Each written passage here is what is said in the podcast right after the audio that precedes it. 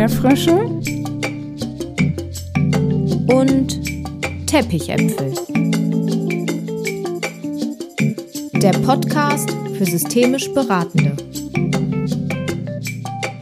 Von Jessica Fenzel und Theresa Grote. Hi, so schön, dass du wieder reinhörst. Die Rückmeldung einer Zuhörerin beschreibt diesen Podcast für uns ganz gut. Der Podcast, der so viel systemisches Wissen auf ein praxistauglich verständliches Level für mich bringt, mit einer Prise Humor und Leichtigkeit, dass ich es liebe, ist der Beweis, dass ihr einfach mit Herzblut das tut, was ihr tut. Danke, liebe Daniela. Das ist das, wofür Jessica und ich diesen Podcast hier machen. Und wir haben schon in mehreren Folgen auf das große Podcast-Event am 9.9.2023 hier in Hildesheim hingewiesen. Hierfür habt ihr euch einen spannenden Vortrag gewünscht. Da seid nochmal ihr gefragt und wir sammeln jetzt nicht einfach nur Namen, weil wir schon viele angeschrieben haben, die oder der Speakerin oder Speaker sein könnte und Absagen bekommen. Schreibt uns, wenn ihr schon etwas klar gemacht habt, wenn ihr etwas abgesprochen habt und eine Person hier zu uns nach Hildesheim am 9.9. kommen möchte, um eine Podcast-Folge live aufzunehmen. Vielleicht deine Lieblingsdozentin oder dein Lieblingsdozenten, deine Weiterbildungsleitung, eine Person, die sich mit dem systemischen Denken und Handeln identifiziert und das auch in die Welt trägt. Wir freuen uns auf deine Nachricht, wenn du einen Deal für uns klar gemacht hast. Wir nutzen diese Community, die mittlerweile echt groß ist. Und ja, lasst uns das Podcast-Event gemeinsam richtig groß machen. Und heute geht es mit einer Interviewfolge weiter. Und zwar befindet sich Jessica im Interview mit Dr. Reinhold Bartel. Er ist Psychologe, Coach, Berater, Lehrtherapeut, Psychotherapeut und Gründer des Milton Erickson Instituts in Innsbruck. Reinhold Bartel glaubt an die Kraft innerer Bilder. Die Vorstellung von gewünschten Entwicklungen in der Zukunft unterstützt entscheidend Zuversicht und Gestaltungskraft in der Gegenwart. Daher sammelt er innere Bilder, um sie als persönliches mentales Fotoalbum so zu archivieren, dass sie ihm im Bedarfsfall zur Verfügung stehen. Es sind dies vor allem Bilder von Zuversicht, Bilder des guten Willens, Bilder des Gelings vom gemeinsamen Tun mit anderen, Bilder von Flexibilität und Kreativität, Bilder von Zugehörigkeit und Gemeinsamkeit und Bilder von einem konstruktiven Umgang mit Leid und Engpässen. Nach mehreren Ausbildungsjahren in Heidelberg, unter anderem bei Fritz Simon, Jean-Franco Cecchin, Gunther Weber und Gunther Schmidt, eröffnete ihm Gunther Schmidt den Zugang zu den Ansätzen der Ericksonschen Hypnotherapie. Die Konzepte von Milton Erickson stellen für Reinhold Bartel in Verbindung mit den systemischen Ansätzen vereint im hypnosystemischen Ansatz die stimmigsten Möglichkeiten dar, die individuelle Einzigartigkeit von Menschen aufzunehmen und auf dem Hintergrund ihrer Überzeugungen und Werte respektvoll Beiträge zu deren Weiterentwicklung, Gesundheit und Sinnesorientierung anzubieten. In dem Gespräch mit Jessica geht es um ein Modell von Ich, Es und Körper und wie wir dies für die systemische Beratung nutzbar machen können. Es geht um Hunde, Katzen, Politik und Suchtphänomen. Kurz gesagt, Kompetenzgefühle entstehen durch Wahlmöglichkeiten. Eine kleine Info noch vorab. In den ersten vier Minuten circa ist die Verbindung etwas gestört. Dadurch klingt das Interview etwas abgehackt. Das wird sich in den darauffolgenden Minuten legen und ganz aufhören. Und weil beide irgendwie so im Flow sind, gehen sie direkt rein in das Thema und lassen alle Grußformeln zu Beginn weg. Hör selbst und viel Spaß. Also machen wir mal die Grundidee. Die Grundidee dieses, nennen wir es, hypnosystemische Ansatz, das klingt jetzt ein bisschen kompliziert, ist es aber gar nicht, ist eine ausgesprochen sinnvolle, weil sie von allen Menschen sofort nachvollziehbar ist. Also ich habe es halt Mechanikern vorgestellt, die LKWs reparieren. Ne? So, also es ist wirklich unmittelbar nachvollziehbar. Und die Grundidee ist, jedes Lebewesen insgesamt, aber die haben zunächst mal zwei Aufgaben. Das erste Lebewesen, jetzt nehmen wir mal, machen, fangen wir mal Säugetiere, ne? Katzen, Hunde, sowas, ne? muss zunächst sich selber organisieren. Ne? Das heißt, du musst deinen Körper organisieren, dass er überlebt, du musst was zum äh, Essen, zum Trinken schauen, dass du hast. Du musst schauen, wo sind die Gefahren, aber musst auch schauen, wo fühle ich mich wohl, wohl sicher, was tut mir gut. Ne? Ich muss mich für mich selber organisieren. Und das nennen wir im Hypnoansatz internale Prozesse in mir. So. Jetzt, ähm, das gilt für alle Lebewesen. Auch die, auch die Ameisen müssen das tun. Aber jetzt bleiben wir mal bei die Säugetieren. Ne? Man muss sich selber organisieren. Und jetzt kommt bei Menschen noch etwas dazu, was bei Katzen nicht so ist, bei Hunden schon. Alle sozialen Wesen haben jetzt noch eine zweite Aufgabe. Und die zweite Aufgabe ist das, was ich tue, nicht nur mich organisieren, sondern ich mich auch in einer sozialen Gemeinschaft organisieren. Und das ist der systemische Teil. Ja? Ich muss also überlegen, wie kriege ich die sozialen Gemeinschaft etwas geregelt. Zum Beispiel mein Bedürfnis nach Abgrenzung. Dass nicht alle diese Zeit von mir was wollen. Oder mein Bedürfnis nach Zugehörigkeit, dass die Leute so tun, als ob sie mich lieb hätten. Oder mein Bedürfnis in Organisationen nach Orientierung. Wofür soll das eigentlich gut sein, was wir da machen? Oder mein Bedürfnis nach Sicherheit und Schutz. Das heißt, und diese Sicherheit, Orientierung, Schutz, Zugehörigkeit, da bin ich immer abhängig von der sozialen Umgebung. Wenn jemand sagt, ich liebe dich nicht, dann ist scheiße, weil ohne Zuwendung lebt sich einfach schlecht. Oder wenn ich sage, ich will für mich allein sein und die Leute sagen, ich hätte gern was von dir, auch wieder blöd. Das heißt, ich muss, und das gilt jetzt für Menschen, für Tiere nicht so, weil Katzen zum Beispiel, denen ist ziemlich scheißegal, was die soziale Umgebung macht. Hauptsache, sie stellt Futter her und, und streichelt einen. Ne? Bei Menschen ist es ein bisschen anders. Das, da ist man ganz stark abhängig von der sozialen Umgebung. Das heißt, ich habe zwei Aufgaben. Ich muss mich organisieren und ich muss mich in der sozialen Umgebung organisieren. Und jetzt werden aus der sozialen Umgebung an mich Bedürfnisse äh, äh, kommuniziert. Und ich muss schauen, wie ich mit den anderen Bedürfnissen und mit meinen klarkomme. Und das nennen wir internale Prozesse. Ich organisiere mich und interaktionelle Prozesse. Ich muss in Kommunikation mit anderen gehen. Das ist eigentlich etwas, was sofort nachvollziehbar so, jetzt sind beides schwere Dinge. Ich, mich organisieren ist auch nicht ganz so einfach. Und ja. mich in der sozialen Gemeinschaft organisieren, da wäre Steppert sozusagen. Ne? Okay. Ja. Gut. Wenn wir das jetzt haben, dann kann man, wird es jetzt noch komplexer, bis hierher ist eh schon schlimm, aber jetzt wird es noch schlimmer. Wenn ich jetzt mich selber organisiere, dann kann ich sagen, ich muss drei Dinge organisieren. Das erste ist, ich muss meinen Krips organisieren, mein Denken. Ja. Wie viel verdiene ich? Wo lege ich mein Geld an? Wie viel brauche ich, äh, wenn ich mit der Deutschen Bahn fahre? Muss ich doppelt so lange Zeit rechnen? Was kostet mich das? Will ich ein Haus bauen?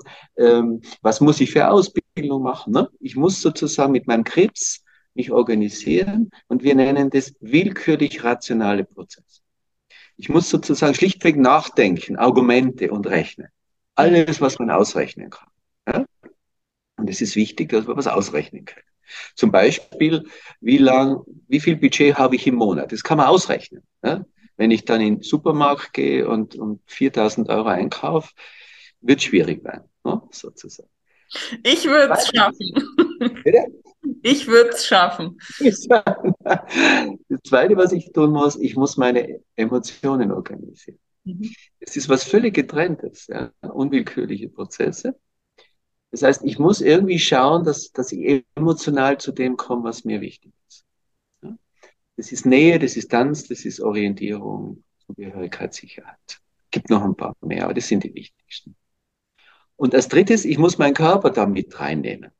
Wenn ich also jetzt zum Beispiel, äh, nehmen wir mal ein plakatives Beispiel, Karriere machen, dann muss ich am, am Computer Folien machen, auch wenn es Sonntagabend ist, weil ich am Montag in die Präsentation muss. Der Chef hat mich gebeten, machen Sie das doch bitte, es wird Ihrer Karriere nützen. Also denke ich, ja. Ich muss auch fühlen. Und, und dann muss ich aber meinen Körper fragen, bist du bereit, das mitzutragen? Und wenn es dann drei in der Früh ist, wird der Körper sagen, ich mache einen Vorschlag, geh mal schlafen. Ja? Und wenn ich dann nicht schlafen gehe, dann sagt der Körper, wenn du nicht auf mich horchst, früher oder später mache ich ernst. Das heißt, ich muss den Körper mitdenken. Und das ist ausgesprochen schwierig, weil das allein ist schon hochkomplex. Und das gilt jetzt für meine gesamte soziale Umgebung auf. Und jetzt wird es endgültig ein bisschen schwierig. Und der Punkt, auf den es rausläuft, ist folgender. Es gelingt niemals, zu jeder Sekunde alle Bedürfnisse, die da sind, zu bedienen. Es ist gar nicht möglich. Das heißt, vom Prinzip sind alle Menschen abhängig, permanent und die ganze Zeit. Und das ist in unserer äh, sehr auf Individuation gesteuerten Gesellschaft eigentlich ein No-Go. Mach was aus dir, setz dir Ziele, verfolg deine Ziele, geh deine Schritte, smart, ne, klein und teilig und was ist das nächste Ding. Ne? Mhm. Das heißt, vom Prinzip, wenn man sich das durchdenkt, geht das überhaupt nicht. Weil jede Entscheidung auf der Welt, die ich treffe, jede Pro-Entscheidung ist eine Kontra-Entscheidung. Das heißt, wenn ich jetzt mit dir zoome, bin ich nicht mit bla bla bla bla bla bla zusammen. Ja? Oder nicht bei meiner Arbeit oder nicht beim Buch oder nicht am Klavier. Ja? Und ich habe ständig Entscheidungen zu treffen, die Pro-Entscheidungen sind, die aber gleichzeitig Kontra-Entscheidungen sind. Und nachdem ich so viel Bedürfnisse ununterbrochen organisieren muss, ist es immer auch eine Kontraentscheidung. Von daher ist die Illusion, dass wir frei sind, einfach eine Illusion sind wir nicht. Wir sind immer abhängig. Wenn wir aber abhängig sind, ist die Frage, in welchem Maß sind wir abhängig. Nicht ob, sondern in welchem Maß. Mhm. Und jetzt kommt der Link zu diesen Suchtthemen und den Sehnsüchten. Jetzt kommt es natürlich darauf an, wie sehr meine soziale Umgebung das, was ich möchte, respektiert. Jetzt kann ich zum Beispiel sagen, Mensch, ich möchte heute abends allein sein oder mal in die Sauna gehen oder ans Klavier sitzen oder mit jemandem Musik machen. Und jetzt kann meine soziale Umgebung das respektieren, sagen, mach mal. Oder meine soziale Umgebung sagt, Sag mal, bist du narrisch? Du bist die ganze Woche weg und jetzt möchte ich auch noch für dich Klavier spielen. Na, so, ja. Der Punkt, auf den es jetzt rausläuft, ist, leben wir in einer Kommunikationsumgebung, die es möglich macht, meinen Bedürfnissen Raum zu geben, in Absprache mit anderen? Oder leben wir in einer Kommunikationsumgebung, die es mir eher erschwert, meins in den Vordergrund zu stellen? Und von daher hängt es jetzt ein bisschen davon ab, wie ist meine Kommunikationsumgebung gestaltet. Und wenn wir jetzt mit dem Blick auf, auf gesellschaftliche Prozesse schauen, dann können wir die letzten Jahre äh, einfach mal schlichtweg schauen, wer bitte gewinnt Wahlen. Muss man nur schauen. Ja? Die Wahlen gewinnen nicht die, die zur Kooperation aufrufen. Die, die zur Kooperation anrufen, haben eine optimale Chance, Wahlen zu verlieren die, die aufrufen, die Bösen zu finden auf dieser Welt, ja, äh, wer alle die Blöden sind, ja, und die, die, die man exekutieren müsste oder aus dem Rennen nehmen müsste, sehr plakativ, sehr plakativ. In Afghanistan die Frauen, aber nicht nur in Afghanistan übrigens, gell? Die müsste man aus dem Rennen nehmen. Oder äh, kurze Rede, langer Sinn. Die Gesellschaft hat sich äh, entwickelt in eine Richtung, in der das Konflikthafte, extrem zugenommen hat. Die Zahl der Kriege, die Zahl von, von, von, von Flüchtlingen und, und, und. Also das lässt sich auf allen Ebenen belegen. Und Hartmut Rosa hat das sehr schön formuliert, zum Beispiel in seinem Resonanzbuch. Er hat gesagt, die Aggression gegen sich selbst, die Aggression gegen die Umwelt und die Aggression gegen die soziale Umgebung, das ist die Formulierung von Rosa, finde ich gut, hat zugenommen. Die Aggression gegen die Umwelt, Stichwort Umweltverschmutzung, die Aggression gegen soziale Gruppen, gegen wen kann ich sein, für wen, aber auch die Aggression gegen mich, Stichwort Selbstausbeutung. Da hat man eindeutig, das, also das hat eindeutig zu. Man muss schön sein, man findet ja heutzutage jetzt ein bisschen flapsig, aber sehr ernst. Wo war ich denn jetzt vor ein paar Tagen? Ich habe mich irgendwo umgeschaut und gedacht, ich sehe keine Frau mehr, die keine aufgespritzten Lippen hat. Das ist ein bisschen pointiert formuliert, aber nur ein bisschen pointiert es gibt Gruppen, also wo war ich denn jetzt? Ich weiß nicht mehr, wo ich war, wo also wirklich von 15 Frauen waren 10 mit aufgespritzte Lippen, so ein, so ein, wie nennt man das, Schwanenmund oder wie, wie man das nennt. Ja? Und in Italien, also nur als Beispiel, ne? Ja. In Italien äh, schenkt man, wurde mir glaubhaft gesagt, ich habe da Quellen, man schenkt jungen Frauen zum Abitur eine kleine chirurgische äh, Korrektur. Okay. Es ist doch, ich meine, ich will es jetzt gar nicht so besonders bewerten, aber das würde ich mal Aggression gegen mich nennen. Ja, wieso soll ich meinen Körper jetzt da unbedingt? Ne? Irre, ne? Und das, das, äh, äh, äh, das Burnout-Phänomen, das ist ja Aggression gegen sich selber. Ja? Ich gehe über die Grenzen des Körpers. Kultur schlägt Natur. Und diese Phänomene des konflikthaftens Seins gegen mich, gegen die Natur, gegen die soziale Umgebung, gegen meinen Körper, auch gegen Emotionen. Der Druck auf Zugehörigkeit hat zugenommen. Ähm, das kennzeichnet unsere soziale, äh, unsere gesellschaftliche Entwicklung. Und die ist auf allen Ebenen bedenklich. Auf allen Ebenen. Mhm. Ja, also die Politik ist ja Realitätsverweigerer bis zum Abwinken, aber eben nicht nur die. Man kann hinschauen, wo man will. Es ist beängstigend. Mhm. Es hat wieder dazu geführt, dass zum Beispiel Angsterkrankungen massiv zugenommen haben. Da gibt es da gibt's Zahlen um die 30 bis 50 Prozent. Krankenstände aufgrund von psychischen Leiden. Und also da brauche ich jetzt gar nichts aufzählen, was das kostet, braucht man gar nicht aufzählen. Mhm. Es ist absolut, absolut. Na, bis hierher. Und hypnosystemisch heißt, die internalen Prozesse meines Wohlbefindens sind erschwert zugänglich. Ja. ja weil überall lauert ein Einwand. Mhm. überall lauert ein, bin ich schön genug, klug genug, was weiß ich, äh, irgendwie genug. Ja. Und die, auf der sozialen Ebene gilt das Gleiche, dass, dass, der, dass die vermeintliche Freiheit schlussendlich extrem viel Anpassungsdruck fordert. Mhm. Es gibt unglaublich viel Anpassungsdruck. Und ich weiß nicht, welcher, wer das Psychologe wird vergessen. Die Ächtung des Dissenses ist eine schöne Formulierung, finde ich. Die Ächtung des Dissenses. Mhm. Da, da, es geht ein Druck auf Konsens. Wer Dissens wird sofort verdächtigt. Sofort verdächtigt. Mhm. Und das sind vor allem emotionale Prozesse, die subkutan unterwegs sind aber die extrem äh, unsere Gesellschaft kennzeichnen. Mhm.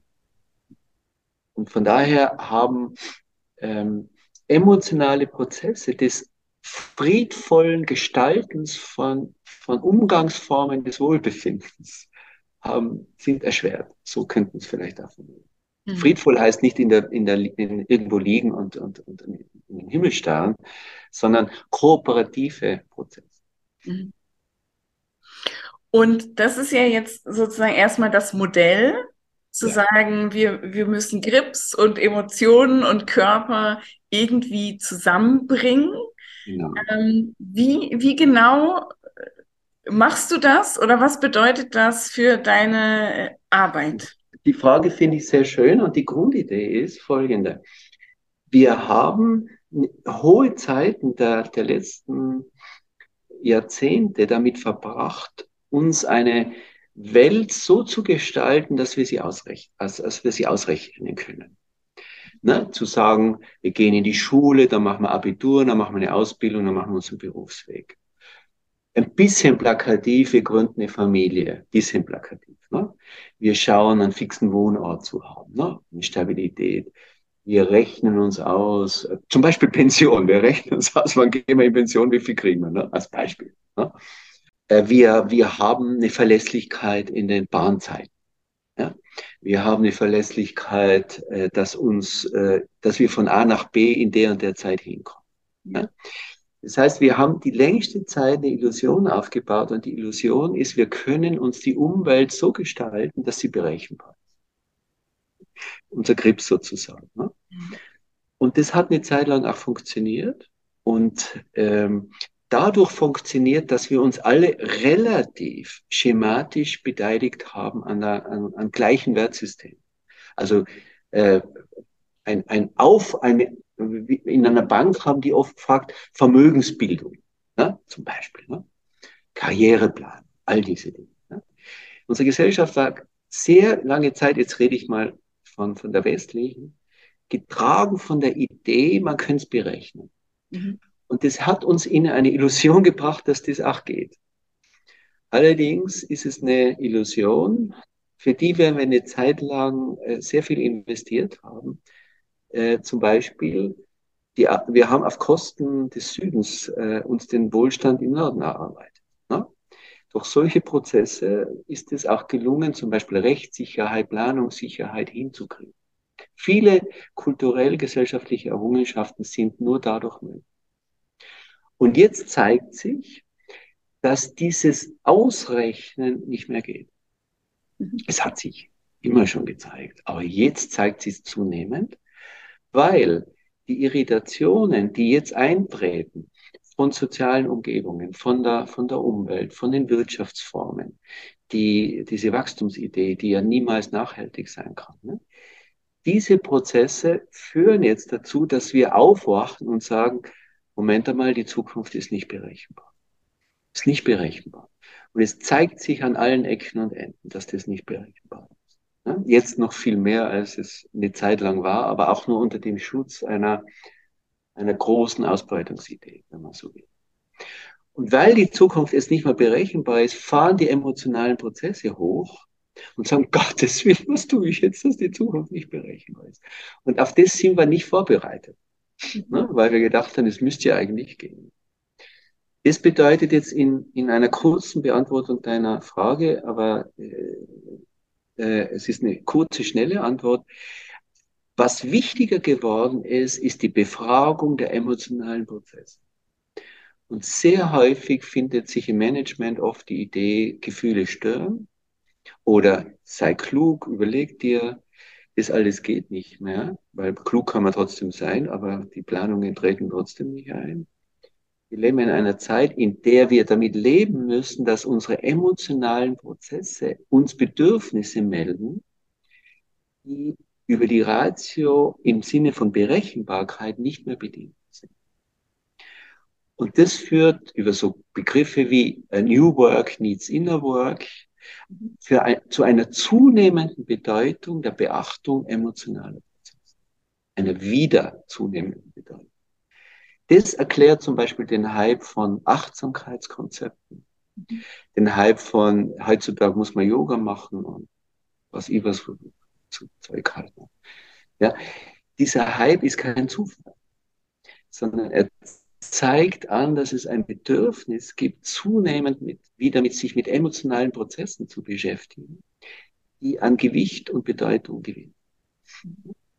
Eine Zeit lang hat man versucht, die zu zerstören zu definieren. In der Zwischenzeit ist man, muss man zugeben, es äh, stört nicht, sondern wir brauchen diese inneren Prozesse wieder. Und diese inneren Prozesse wurden über Jahrzehnte vernachlässigt. Das, der Begriff Intuition, ne? ich, in meiner Ausbildung ist der zum Beispiel überhaupt nicht gefallen, Intuition. Ne? Muss, man, man mal vorstellen als Therapeut. Und das wird jetzt zunehmend wichtig. Und das nennen wir in der Hypnotherapie Es-Prozess. Es geschieht in mir Prozess. Und die Beschäftigung mit diesen Es geschieht in mir Prozessen ist die Systematik des hypnosystemischen Ansatzes, wo wir uns systematischer wieder mit den intuitiven Prozessen beschäftigen.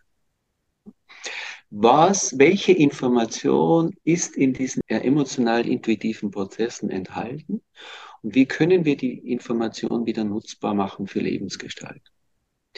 Und jetzt zeigt sich, dass diese emotionalen Prozesse in einer Computersprache analoge Prozesse sind, nicht digitale Prozesse.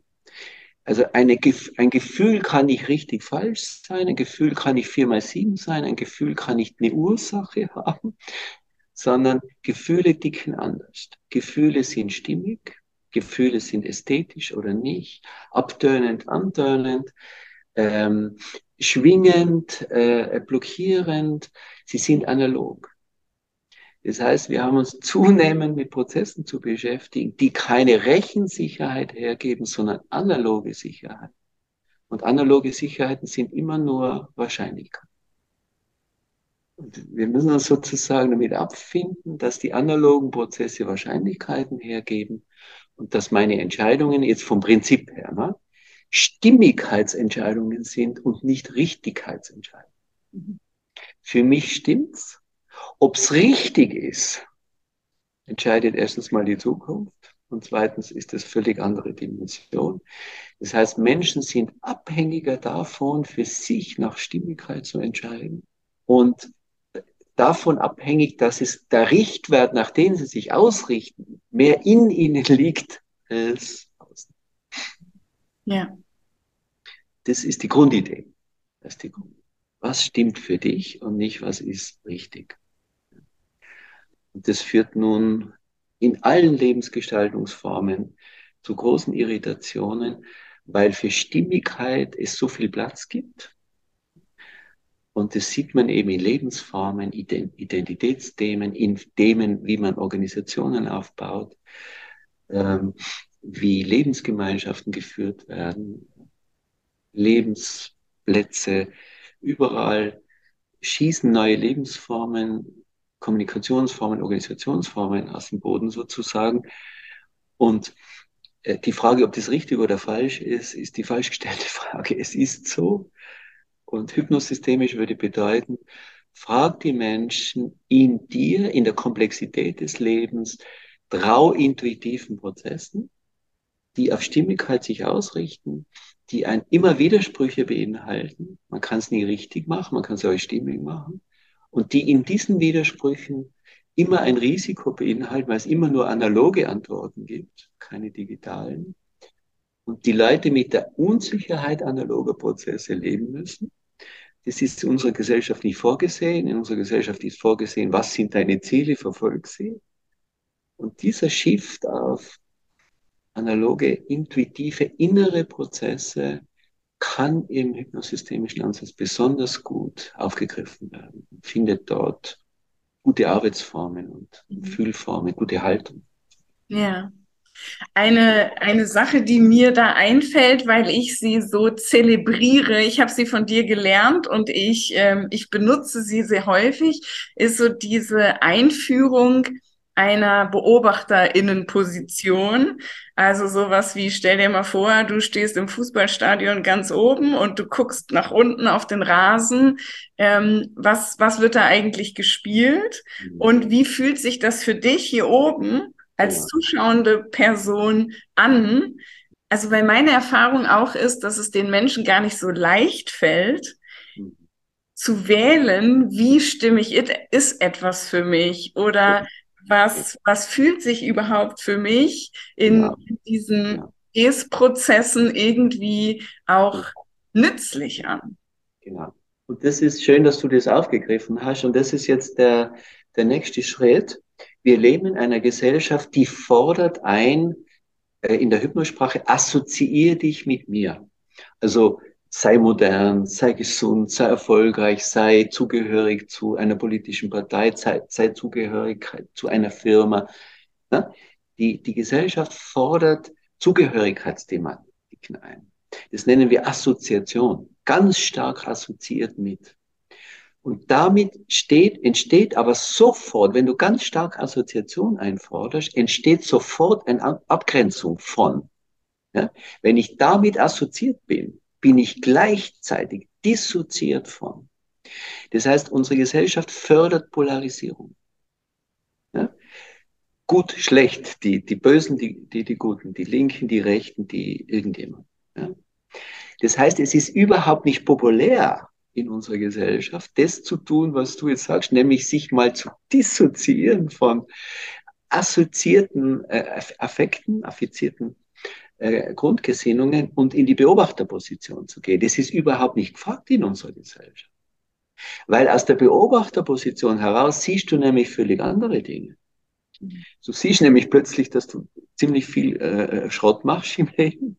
Du siehst auch, dass die Dinge relativ sind. Du siehst auch, dass es hochkomplexe Dinge gibt. Du siehst auch, dass es zum Teil überkomplexe Dinge gibt. Du siehst auch Verzweiflung. Es gibt eigentlich nichts, was man auch nicht, was auch nicht eine andere Sache hat, ja, Seite hat. Das heißt, es ist überhaupt nicht gefragt, eine Beobachterposition einzuführen, weil aus dieser Beobachterposition heraus hast du plötzlich Wahlmöglichkeiten. Ja? Aber die Verantwortung für die Wahl liegt bei dir. Und das ist in unserer Gesellschaft, wir haben nicht gefragt, sondern es ist mehr gefragt, einem einem Vorbild nachzugeben, das, das eben besonders von den Wirtschaftsformen in unserer Gesellschaft vorgegeben wird. Wenn man aber ein Stück weit wieder wählen will, und sich bewegen will in einer emotional hochkomplexen Welt, braucht man einen Abstand. Und genau wie du das sagst, Beobachterposition, das ist überhaupt nicht populär, wird auch nicht trainiert, mhm. wird, ist auch nicht unbedingt gefragt. Ist aber aus unserem Verständnis heraus die Möglichkeit, sich zu distanzieren von den Dingen, die wir tun, nicht damit ich nichts damit zu tun habe, sondern damit ich für mich prüfen kann, macht es emotional Sinn, was ich da tue? Diese Sinnfrage kannst du dir nur von außen stellen. Ja. Dann kannst du reingehen und sagen, fühlt sich gut an, aber auf die Frage, was sich in der Komplexität gut anfühlt, kannst du immer nur mit Draufblick sehen. Du musst eine Coaching-Zone betreten, sozusagen, von außen. Ja. Und das ist ähm, nicht gefragt. Hm. Ja, viel, vielleicht nicht so populär, wie du sagst, aber ja. ich, ich mache die Erfahrung immer dann, wenn Menschen sich darauf einlassen, dass es wirklich den Unterschied macht, der den Unterschied macht, weil ja. man von dieser Position ganz hoch oben und entfernt ähm, vielleicht sich auch traut, nochmal bisschen genauer hinzugucken, während wenn ja, ich im Spiel bin, dann, ja. äh, dann habe ich ja auch zu funktionieren und meine, meinen Platz zu nehmen. So ist es, ganz genau. Genau so ist es. Von oben kannst du differenzierter gucken, du kannst konstruktiv kritisch gucken. Ja? Du kannst Dinge in Frage stellen, du kannst es relativieren, du kannst auch die Dinge etwas relativer nehmen in der Betroffenheit ist immer das Kleinste das Groß. Ne? Das ist ja auch okay. Aber von außen siehst du die Relativität der Dinge. Und die macht dich wieder ein bisschen frei. Dann kannst du wieder hingehen und sagen, Fußball ist das wichtigste Spiel der Welt. Aus der Distanz könnte ich sagen, es gibt auch noch ein bisschen Volleyball und Tennis und im Übrigen Kultur auch ein bisschen. Ne? So. Das heißt, die, das Hingehen und Weggehen, die Gestaltung von Nähe, Distanz, mhm. öffnet neue Priorisierungschancen. Ja? Und diese Chance ist im Hypnosystemischen betont. Wir möchten Priorisierungschancen, Wahlmöglichkeiten für Menschen erhöhen. Mhm. Weil wir denken, dass Kompetenzgefühle als Wahlmöglichkeiten entstehen und ähm, wir ein Menschenbild vertreten, in dem Menschen wählen. Ja? Mhm. Äh, soweit es ist, kann nie beliebig sein, ne? aber in, in, in, in Grenzen wieder wählen. Ja. Und dann haben wir ja noch den Körper als drittes Element. Wenn wir sagen Grips, Emotionen, Körper, ähm, ja. da habt ihr ja auch so ein paar spezielle Herangehensweisen. Ähm, was, was magst du uns zum Thema Körper noch mit auf den ja. Weg geben? Das passt jetzt zum Suchtthema, da wollten wir ja noch vorbeikommen. Jetzt kann man sich natürlich fragen, wie gehe ich mit all diesen Bedürfnissen um? Und was tue ich denn jetzt, wenn Bedürfnisse kritisiert werden? So nach dem Motto, was nimmst du dir raus und wie kommt denn das? Ne? Und es zeigt sich nun, dass äh, der einzige äh, von den dreien, die du genannt hast, ich, es und Körper, der einzige, der nicht betrügbar und bestechbar ist, ist der Körper. Das Ich lässt sich durch Korruption bestechen, das, das Es lässt sich auch durch Korruption bestechen. Der Körper nicht. Der Körper ist ein konkurrenter Rückmeldeschleifer. Und jetzt ist die Frage, was tut der unter Kritik bedingt? Und jetzt kann man sagen, wir können den Körper beeinflussen, indem wir seine Sensibilität äh, beeinflussen. Und jetzt gibt es doch ein sehr gutes Mittel, die Körpersensibilität zu beeinflussen, und das nennt man schlichtweg Sucht. Mhm. Das heißt, ich kann durch zu viel Alkohol schlichtweg den Körper sedieren. Mhm. Ich kann aber auch durch Zufuhr von Dopingmitteln den Körper nochmal ein bisschen einen Push geben. Ich kann ähm, ihn auch, Stichwort ähm, ähm, Essstörungen, äh, bestimmte Empfindlichkeiten erhöhen und erniedrigen. Das heißt, die, oder, oder auch durch Rauch zum Beispiel Entspannung fördern. Ja, oder Alkohol oder anderes. Durch, ähm, durch Kauf von beispielsweise Kleidung oder Dingen, die vielleicht nicht unbedingt immer nützlich sind, auch äh, dem Körper eine Shape, eine Shape geben.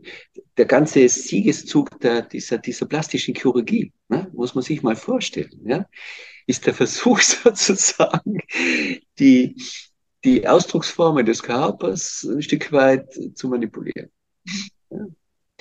Und da spielen jetzt natürlich Suchtphänomene eine ungemein, oder Schokolade, ganz primitiv gesagt, ne? Schokolade, ne? Zu sagen, Mensch, halt war vielleicht wieder ein Scheißtag und so, was machen wir denn, ne? Und Schokolade hilft manchmal. Ja, mir auch.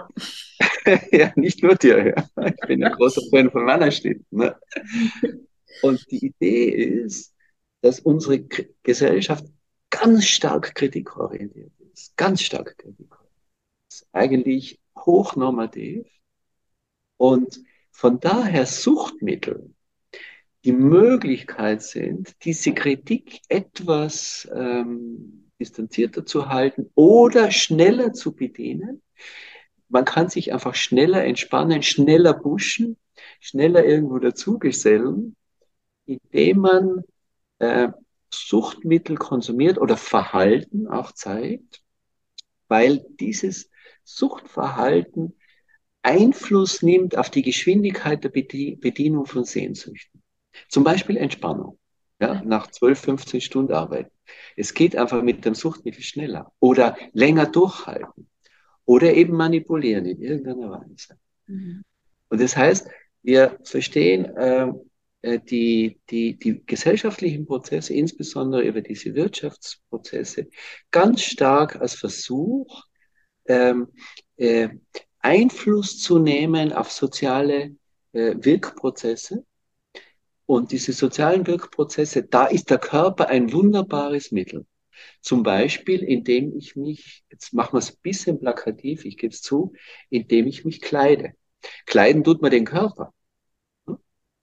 Indem ich mich entsprechend gestalte, indem ich mich entsprechend präsentiere, indem ich ihn sediere, aufpusche, äh, äh, konformitätsfähig mache. Ja. Das heißt, äh, wir haben uns eine Suchtgesellschaft entwickelt, in der wir versuchen, Bedürfnisse über die, auf der Es-Ebene und der Körperebene über die Zufuhr von Mitteln äh, zu, vor allem zu beschleunigen, ja, äh, oder wenn, wenn man, wenn es ein wenig einseitig ist, zu manipulieren. Und das findet äh, überall, wo man hinschaut, schlichtweg statt. Mhm. Und was wir in der, in der Hypnotherapie tun, ist, wir sagen dem Körper, weißt du was, wir geben dir eine extra Befragungszeit. Und wenn es ganz nach dir ging, was würdest du vorschlagen? Hm? Was würdest du vorschlagen? Und dann zeigt sich, insbesondere zum Beispiel im Suchtdynamikbereich, dass Menschen diese Frage nicht beantworten können, ja. weil sie schlichtweg nicht gefragt wurden über Jahre und Jahrzehnte. Einfach nicht gefragt. Wie kann man Kinder vier Stunden am Tag äh, auf, ein, in eine, auf einen Sessel setzen? Das ist nicht unbedingt kindgerecht. Ich sage es plakativ. Ne? Mhm. Ja. Und dann gibt es ja noch diese Stelle, daran erinnere ich mich noch, dass ich so denke, okay, mein Kopf, ähm, ich kann quasi abwägen, ausrechnen, ich kann kategorisieren in richtig oder falsch. Dann gibt es die unwillkürlichen Es-Prozesse. Ich kann meine Emotionen überprüfen, ja. was fühlt sich chillig an oder was vielleicht weniger, was fühlt ja. sich ähm, stärkend an oder vielleicht auch schwächend. Ja. Ich kann ähm, den Körper befragen und, und, und seine Weisheit abrufen, wenn ich denn den Zugang habe. Genau. Und wenn ich dann von allen dreien die Antwort habe, was, was mache ich dann damit, wenn das nicht alles, alles das Gleiche ist? Also ganz selten sind die drei sich einig. Wenn ein mhm. Löwe hinter dir hält, sind sie sich vielleicht einig, aber da muss auch nicht mehr viel rechnen, sondern nur mal laufen. Ja. In aller Regel sind sie sich nicht einig. Ja. Und jetzt sagen wir an der Stelle, vor dieser Tatsache, dass alle Menschen wissen, dass die drei sich in aller Regel nicht einig sind, fürchten sich die Menschen. Mhm. Weil sie sagen, was mache ich dann? Ja. Und das wollen die gar nicht wissen. Also nicht alle, ne? aber vom Prinzip ahnen alle Menschen, oh, die drei sind sich nicht besonders einig. Mhm. Und weil sie kein Werkzeug haben, damit umzugehen, sagen sie, ich will es lieber nicht wissen. Ich sage es vereinfacht, ich gebe es zu, aber vom Prinzip ist da was drin. Was wir im hypnosystemischen Ansatz fragen, ist, sagen wir, wir sagen, das ist eigentlich das Normalste der Welt, dass die drei sich nicht einig sind. Das macht aber auch gar nichts. Wir müssen aber Spielregeln entwickeln, was wir jetzt machen, wenn sie sich nicht einig sind. Ja. Du nämlich keine Spielregeln äh, vereinbarst, dann entstehen, entscheiden Machtsysteme. Die entscheiden bei Gewalt. Ja, und eine Gewalt ist, ich kann ja Gewalt an meinem Körper ausüben oder am fremden Körper an meinem Körper auch. Ne? Ich kann den ja pushen bis über die Grenze hinaus. Und das würden wir jetzt nicht so günstig finden. Ich kann auch meine Gefühle unterdrücken, so ist nicht. Dauerhaft ist schwer. Ich kann auch meine Ich-Prozesse ausklammern. Also ich nehme da, kennst du vielleicht das Beispiel, wenn man verliebt ist, ist man ja nicht ganz dicht im Kopf. Ne? Mhm. Wenn man dann sagt, du übrigens, äh, das ist nicht so besonders, ne, da, da haucht das Ich nicht zu und sagt, das ist mir wurscht. das heißt, die Antwort auf deine Frage lautet, in Absprache mit diesen drei Einheiten ist der Vorschlag. In Absprache mit. Und jetzt kann die Absprache lauten, ich gönne mir drei Wochen verliebt sein, aber dann wäre es vielleicht gescheit, den Grips wieder ein bisschen einzuschalten. Oder ich mache heute, gönne ich mir, äh, was weiß ich, äh, zwei Nächte, wo ich mal durch die, über die Häuser ziehe. Da muss aber auch mal wieder genug sein. Oder ich sag zum Körper, ich lerne jetzt drei Wochen. Ich weiß, ich nehme dafür auch vielleicht ein bisschen Mittel und du, aber nach drei Wochen bist du wieder dran. Ich verspreche es dir. Mhm. Das heißt, in Absprache mit scheint das beste Modell zu sein, mit den dreien zu verhandeln und dann zu prüfen, was ist am stimmigsten. Und niemand dieser drei hat recht, alle sind berechtigt, aber wir haben doch bestimmte Priorisierung. Mhm. Und die Priorisierung ist letztendlich sind emotionale Prozesse wichtiger wie Ich-Prozesse, aber Ich-Prozesse sind schon auch wichtig. Ne? Und ganz letztendlich kannst du gegen deinen Körper nichts tun, aber wenn du mit deinem Körper tust, ermöglicht er dir relativ viel. Mhm. Aber du musst ihm sagen, ich berücksichtige dich schon, aber ich bitte dich jetzt zum Beispiel mal drei Wochen. Jetzt muss ich mal da durch, Augen zu und durch, bitte mach mit. Ja? Und diese Abspracheprozesse scheinen hilfreich zu sein. Mhm.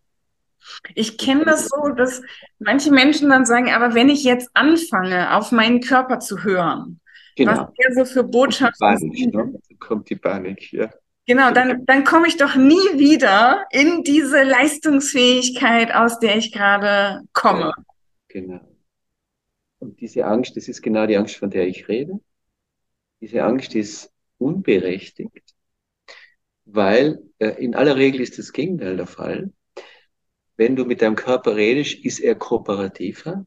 Allerdings könnte es sein, dass der Körper sagt, ich bin gar nicht mehr einverstanden damit, was du hier machst. ich empfehle dir, lass es. Mhm. Und dann ist wieder die Frage, will ich auf, den, auf die Empfehlung des Körpers rauchen? Tatsächlich ist diese, diese Angst, ich komme da nie mehr hin, ähm, zunächst mal unberechtigt, weil wenn du kooperierst mit deinem Körper, ermöglicht er dir was. Es kann aber sein, dass er sagt, ich bin nicht einverstanden. Aber wenn der nicht einverstanden ist, da wird er dir sowieso früher oder später sagen, dass er nicht einverstanden ist. Du entgehst also dem Vetorecht des Körpers nicht. Mhm. Allerdings ist schon verständlich, dass man manche Dinge nicht wissen will. Ne? Ich will auch nicht zu jedem Zeitpunkt wissen, wie es Menschen in anderen Ländern von Europa oder auf der Welt geht. Ja, da will ich auch nicht alles wissen. Ja. Wissend, dass es schlimm ist. Aber alles will ich nicht immer wissen. Mhm. Aber nur die Augen zu verschließen, ist genauso ungünstig. Und von daher ist es ein schönes Stichwort von dir, Jessica. Angst ist was Konstruktives, wenn man sie nutzt. Mhm. Dauerhaft den Kopf in den Sand stecken ist nicht ratsam. Äh, es ist eher ratsam zu sagen, tatsächlich schaue ich jetzt mal weg, ich mache das, wissend, dass ich manche Dinge nicht wissen will, aber ich verspreche, ich übertreibe es mit dem Wegschauen nicht. Mhm. Ja? Mhm. Und äh, dieses Übertreiben und nicht übertreiben ist wieder ein Stimmigkeitsgefühl. wenn sich stimmig anmeldet, du, du übertreibst es, ja, dann muss ich auch hochen, dann muss ich es auch ernst nehmen. Sonst kriege ich die Rechnung. Und die ist radikal. Panikattacken wäre eine radikale Rechnungslegung oder Depression ist auch eine radikale Rechnungslegung. Mhm. Ja. Reinhold, ich kann dir ja stundenlang zuhören, weil ich irgendwie so diese Idee habe, dass auch wie du die Dinge sagst oder, oder in welcher Tonlage oder ich, ich weiß es gar nicht, als, als würde mich das auf eine bestimmte Ebene bringen. Zugegebenermaßen Absicht. Ja, welche denn? Wie, oder wie machst du das?